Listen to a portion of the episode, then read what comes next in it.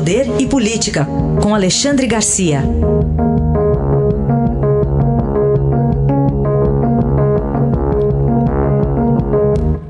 Alexandre, bom dia. Bom dia, Raíssa. Bom dia, Carolina. Olá, bom dia.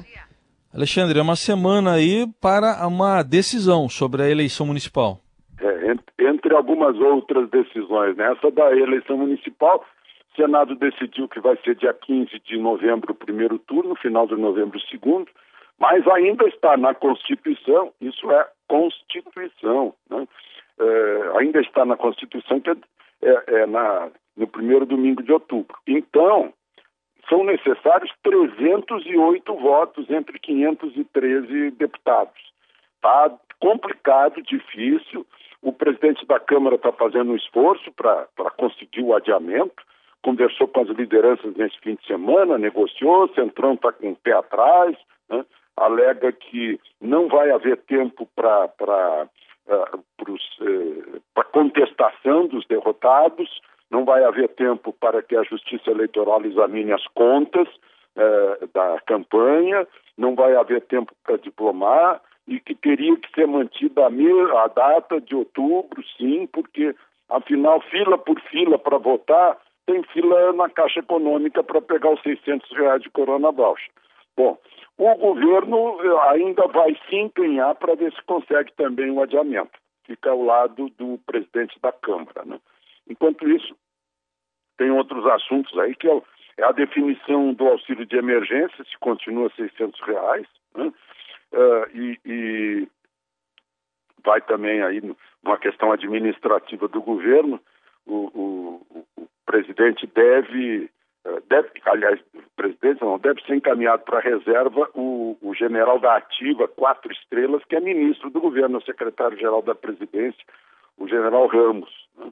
Uh, aliás, por falar em general, ontem um grupo de apoiadores de Bolsonaro foi lá para frente do QG de novo, pedir intervenção militar, depois foi para frente do Palácio do Planalto esperar o presidente, o presidente não foi. Né?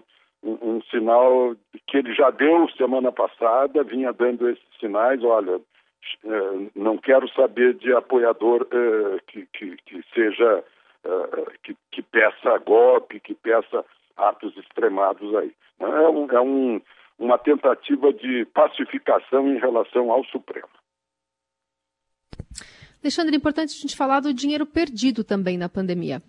Pois é, a gente está vendo todos os dias aí os escândalos que já se convencionou chamar em convidão. Né? Eu, eu fiquei muito impressionado com a reunião que a gente fez no sábado à noite, com, uh, eu, eu diria, um timaço de médicos que estão tratando da ciência na beira da cama, né? Uh, estão, estão aplicando a experiência do dia a dia aqui no Brasil e está dando certo, né? Porto Feliz, Porto Seguro, Campina Grande, Belém foi um milagre. Mas aí me cai a ficha, eu disse, puxa, por que, que investiram em primeiro lugar na compra de hospitais, né, de campanha e de respiradores, né? quando poderiam investir bem baratinho em prevenção? Né? Eu, por exemplo, hoje vou tomar minha segunda dose de, de ivermectina, né? que está dando certo, deu certo na África inteira, na África é um, é caso, né? e, e por que, que fizeram isso? Né? A ivermectina, a hidroxicloroquina não tem mais nem patente. Né? Claro que tem interesse dos grandes laboratórios uh, de, de, ganhar muito dinheiro com, com, a vacina, que ainda vai demorar, sei lá, dois anos, né?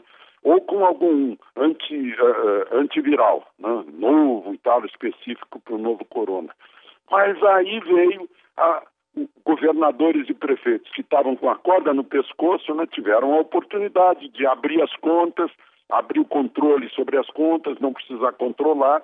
Aí foi essa enxurrada é, literal, né? A gente viu uma enxurrada sobre o hospital de São Paulo, é, em gastos de contratos de milhões, né, com respiradores e hospitais, hospitais hoje, muitos dos quais estão vazios, não foram sequer ocupados.